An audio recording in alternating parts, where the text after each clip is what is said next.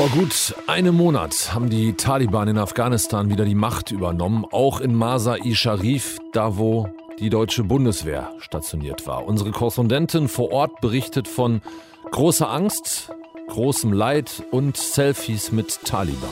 Deutschlandfunk Nova. Kurz und heute mit Till Hase.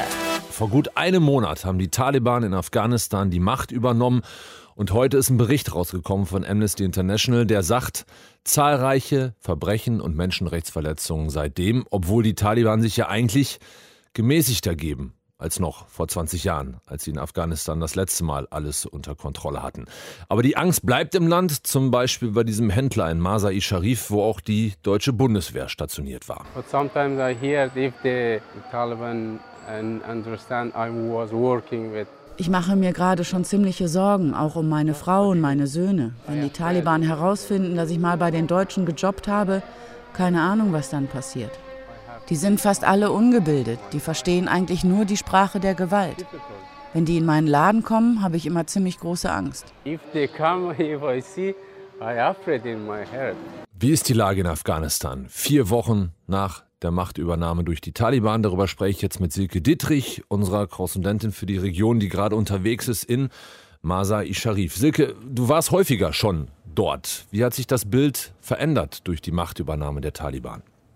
Ich habe noch nie so viele Taliban gesehen. Die waren ja sonst eher dann in den Provinzen oder haben gekämpft in irgendwelchen Dörfern. Und Masai Sharif ist die viertgrößte Stadt im Land. Die sind omnipräsent, wirklich. Entweder tragen die die Taliban-Flagge um ihre Stirn drum, haben das an ihren Motorrädern dran. Die sind ständig bewaffnet. Man erkennt sie eben genau daran oder an den langen Haaren.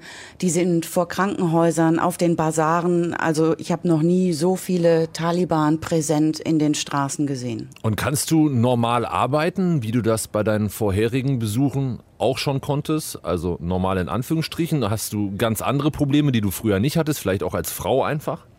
Ich habe in der Tat ganz andere Probleme, aber nicht als Frau. Ich bin, als ich hier angekommen bin, direkt erstmal an einen Checkpoint gekommen. Dann sind wir, mussten wir aussteigen. Da habe ich natürlich Angst bekommen, weil ich hatte keine Burka an, sondern nur ein Kopftuch. Und dann war aber erstmal Selfie-Time mit den Taliban. Also die haben wirklich eine halbe Stunde lang ihre Smartphones gezückt und dann haben wir da ein Foto nach dem anderen mit denen schießen müssen. Freudige Bekundung, dass wir jetzt in einem friedlichen Afghanistan sind.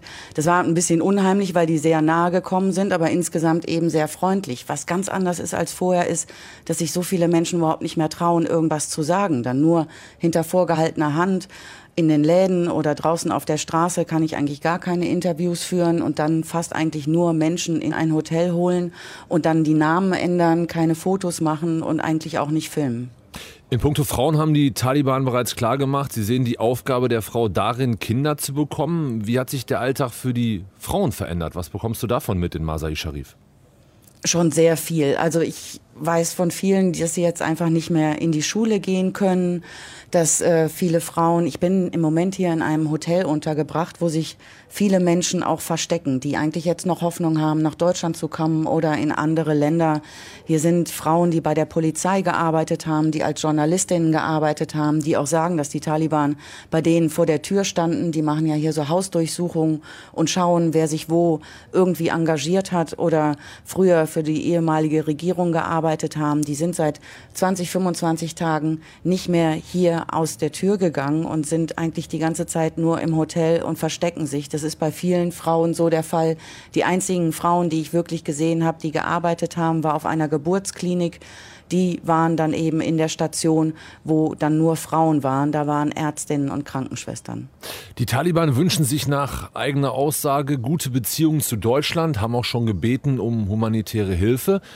Für wie wahrscheinlich hältst du das, dass es zu so einer Zusammenarbeit kommt? Also hältst du das für sinnvoll auch aus Sicht der deutschen Bundesregierung?